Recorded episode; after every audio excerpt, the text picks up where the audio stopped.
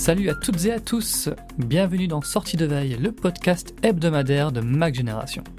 C'est la fin de la route pour ce qui était sûrement le projet le plus ambitieux de toute l'histoire d'Apple. L'Apple Car ne se concrétisera pas. Jeff Williams et Kevin Lynch ont annoncé cette semaine l'abandon du projet aux quelques 2000 employés qui travaillaient sur cette voiture. Pourquoi Apple abandonne-t-elle cette initiative lancée il y a 10 ans? On va en discuter avec Christophe. Dans le reste de l'actualité, pendant que Tim Cook promet des innovations dans le domaine de l'intelligence artificielle, Microsoft et Mistral continuent d'avancer leurs pions et le premier concurrent de l'App Store en Europe a été annoncé officiellement. Nous sommes le samedi de mars, et oui, déjà mars, voici les infos de la semaine qu'il ne fallait pas manquer. On avait conclu le précédent épisode de sortie de veille en parlant de l'Apple Car. On commence celui-ci en reprenant ce sujet qui a beaucoup bougé en l'espace de quelques jours. Salut Christophe, ça va? Salut Stéphane, bonjour à tous. Oui, ça va, j'espère qu'on n'avait pas dit trop de bêtises la semaine dernière. non, non, on avait, on avait laissé le, le sujet en suspens. Euh, tu, tu crois que Tim Cook euh, nous, nous écoute d'ailleurs? Tu, tu, tu, crois que ce sont nos conclusions qui l'ont poussé à abandonner l'Apple Car On va en discuter tout de suite.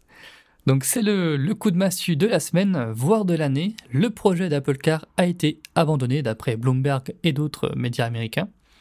Alors pour remettre les choses dans le contexte, euh, Apple n'a pas fait une euh, AirPower. Euh, Apple n'a jamais annoncé officiellement son intention de créer une voiture, euh, mais c'était un secret de Polichinelle. Depuis dix ans, il y a eu des fuites, des brevets, des essais sur des routes, des embauches. Enfin bref, ça ne fait aucun doute qu'Apple travaillait sur une voiture. En 2017, de manière exceptionnelle, Tim Cook a même déclaré qu'Apple planchait sur, je cite, des systèmes autonomes, alors, il n'a pas prononcé le mot voiture, mais c'était un premier aveu quand même. Quelles ont été les grandes étapes de ce projet, Christophe? Alors, je résume ça de manière assez simple. C'est on forme des équipes avec euh, des pointures dans le domaine, on travaille sur un projet, puis au bout de quelques mois, on trouve une partie de ces pointures qui sont parties dans d'autres boîtes. Voilà, et vous répétez ça par l'infini, mais on a, c'est un feuilleton qu'on a lu, on a eu l'impression de lire à plusieurs reprises, mmh. et vous avez, vous obtenez en partie l'histoire de l'Apple Car. C'est un projet que l'on évoque depuis maintenant quelque chose comme dix ans, donc on l'a souvent appelé le projet Titan. Alors comme tu disais, hein, c'est vraiment, enfin, c'est pas une rumeur sans fondement, euh, c'est une réalité. Apple a investi, alors la somme a fuité peut-être euh, 10 milliards de dollars autour de, euh, de, cette ambition de, de se lancer. Euh, alors, et c'est peut-être ça le, problème de ce projet Titan, euh, c'est qu'il a jamais été totalement bien défini. Alors, est-ce que c'est une voiture? Est-ce que c'est euh, dans le domaine euh, des systèmes euh, autonomes? C'est un peu plus difficile à dire. et mais en tout cas, Apple avait entre, ben, non seulement mis des moyens, elle avait des installations, elle faisait rouler des véhicules sur des circuits, elle avait fait des demandes pour faire rouler des véhicules en conduite autonome, et ces véhicules ont roulé. Précisons que les voitures en question, euh, c'était pas des voitures Apple, mais des voitures qu'Apple avait achetées et customisées. Et euh, voilà. Et peut-être finalement que le souci dans cette affaire, c'est ce que, par rapport à ce que je disais juste avant, c'est peut-être le form factor ou une forme de vision. En fait, chez Apple, il y avait plusieurs visions qui s'affrontaient et qui n'étaient pas compatibles. Alors, il y avait celle, la première, et c'est celle euh, dont les rumeurs euh, évoquaient à nouveau euh, ces, ces, derniers mois, celle d'une voiture classique, j'ai envie de dire, une Tesla, un smartphone sur roue. Euh, C'était donc l'objectif à la fin, mais voilà, quand on lisait ce que disaient les rumeurs et ils annonçaient pour 2028, c'était sans doute trop tard. Une telle voiture aurait pu être pertinente à la fin, de la décennie précédente, mais pas maintenant.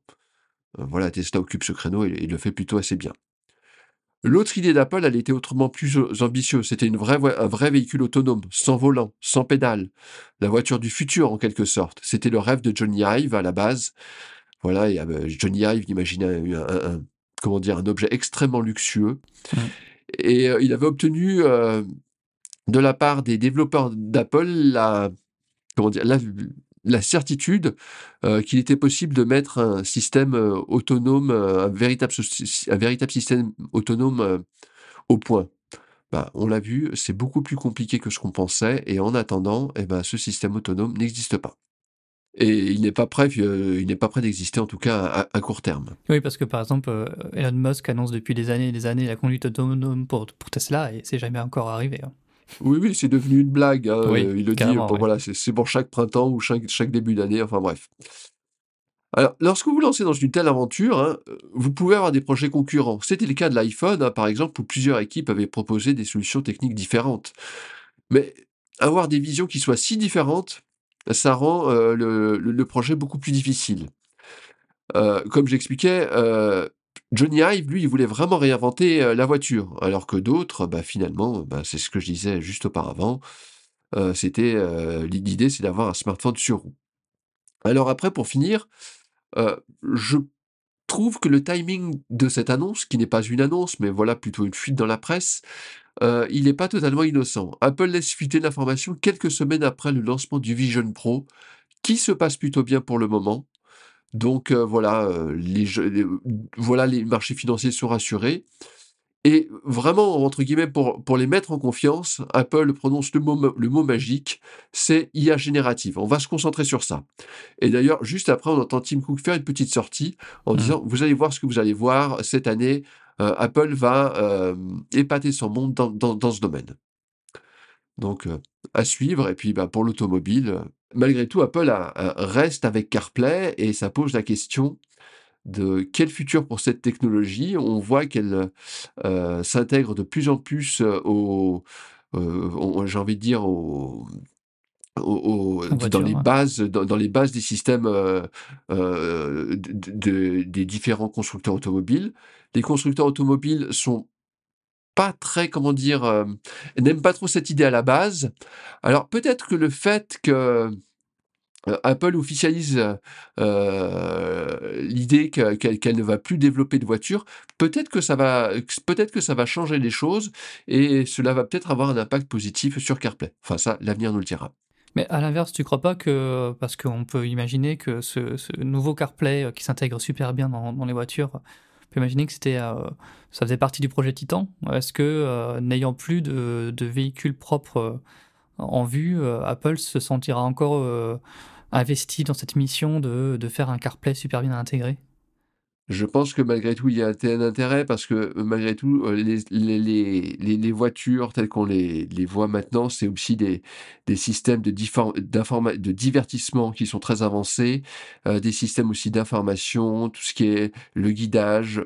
Il y a, il y a, malgré tout un domaine dans lequel Apple se doit d'être présent et aussi doit accompagner ses utilisateurs et aussi potentiellement gagner de l'argent.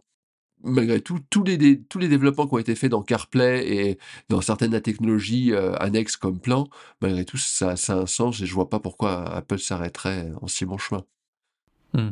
Après, il y a une grosse concurrence euh, de Google sur ce segment, et puis les, constructeurs qui s'y mettent de plus en plus, mais effectivement, on verra euh, si le nouveau CarPlay mène une, belle vie, une longue route. Euh. T'en as parlé sinon, euh, donc euh, Tim Cook, lors de la réunion des actionnaires qui s'est tenue cette semaine, Tim Cook a promis qu'Apple allait innover dans le domaine de l'intelligence artificielle. Alors la concurrence ne l'attend pas. La startup française Mistral AI a fait trois grandes annonces cette semaine. Si vous ne connaissez pas Mistral AI, cette startup a été fondée par des anciens chercheurs de Meta et de Google, et elle s'est forgée rapidement une solide réputation avec ses modèles de langage open source qui sont de très bonne qualité. Et Mistral AI donc a, pris euh, cette semaine un tournant très important en reprenant euh, bah, ce qui est ni plus ni moins que le business model euh, d'OpenAI. Donc la startup a lancé un nouveau modèle plus évolué qui n'est pas open source mais propriétaire, et donc elle pourra commercialiser. Elle a aussi lancé un équivalent à ChatGPT qui permet d'utiliser ce nouveau modèle via une interface conversationnelle. Et elle a passé un partenariat important avec Microsoft. Microsoft donc va distribuer son modèle via sa plateforme Azure et a investi 15 millions euh, d'euros dans la startup française. Euh, J'ai l'impression que Microsoft est dans tous les bons coups. Ah, ça c'est clair, Microsoft a fait de l'intelligence artificielle générative une priorité. Elle est décidée à être le fournisseur d'infrastructures par excellence dans ce domaine, et elle a pris de gros risques avec OpenAI, et ça a marché. D'ailleurs, symboliquement, Microsoft est devenu à nouveau la, la plus grosse capitalisation boursière au monde. Voilà, c'est symbolique, et euh, ça montre pour le moment en tout cas que, que ces investissements portent, même si, enfin il faut aussi euh, revenir, euh, tout n'a pas réussi à Microsoft. Elle espérait faire décoller par exemple Bing et son navigateur web. Pour Ouais. l'instant, c'est plutôt un échec. Ouais. Mais ceci dit, euh, l'annonce de Microsoft n'est pas très surprenante. Je pense qu'elle a quand même tiré les leçons des déboires d'OpenAI euh, il y a quelques semaines. Alors, tout s'est plutôt bien fini pour Microsoft, hein, mais je pense que Microsoft a, compris, je pense qu'elle le savait déjà, qu'il ne fallait pas mettre tous les œufs dans les mêmes paniers, dans le même panier. Euh, et surtout qu'on est dans un domaine où les positions sont encore très très loin d'être figées. un nouveau modèle peut émerger à tout moment et tout renverser sur son passage. Alors voilà, Microsoft en plus, c'est 15 millions de dollars pour, euh, voilà. Pas grand chose. C'est quand même pas grand chose euh, pour Redmond, ouais. Alors, évidemment, euh, du côté de Mistral, bah, c'est un, partenariat stratégique important, mais un partenariat stratégique qui passe très très mal, notamment au niveau de l'Union européenne. Par rapport à ce que Mistral a annoncé, il y a quelque chose, il y a une décision qui, euh, voilà, qui est très très mal vécue, c'est le fait de s'éloigner un petit peu de l'open source. Euh, les meilleurs modèles resteront secrets, ce qui est un petit peu contraire aux valeurs euh, portées par l'Union européenne. Donc ça, c'est un premier souci. Alors l'accord avec Microsoft ne fait pas plaisir également, mais voilà, c'est toujours le même problème. Qui peut en Europe proposer la même puissance de calcul qu'Azure? Et puis, si on parle de souveraineté, à la fin, bon, on, va parler de data center, et puis après, on va parler de, de, silicone. À la fin, ce sont des puces Nvidia qui, qui, qui, tournent, et ce sont des puces américaines.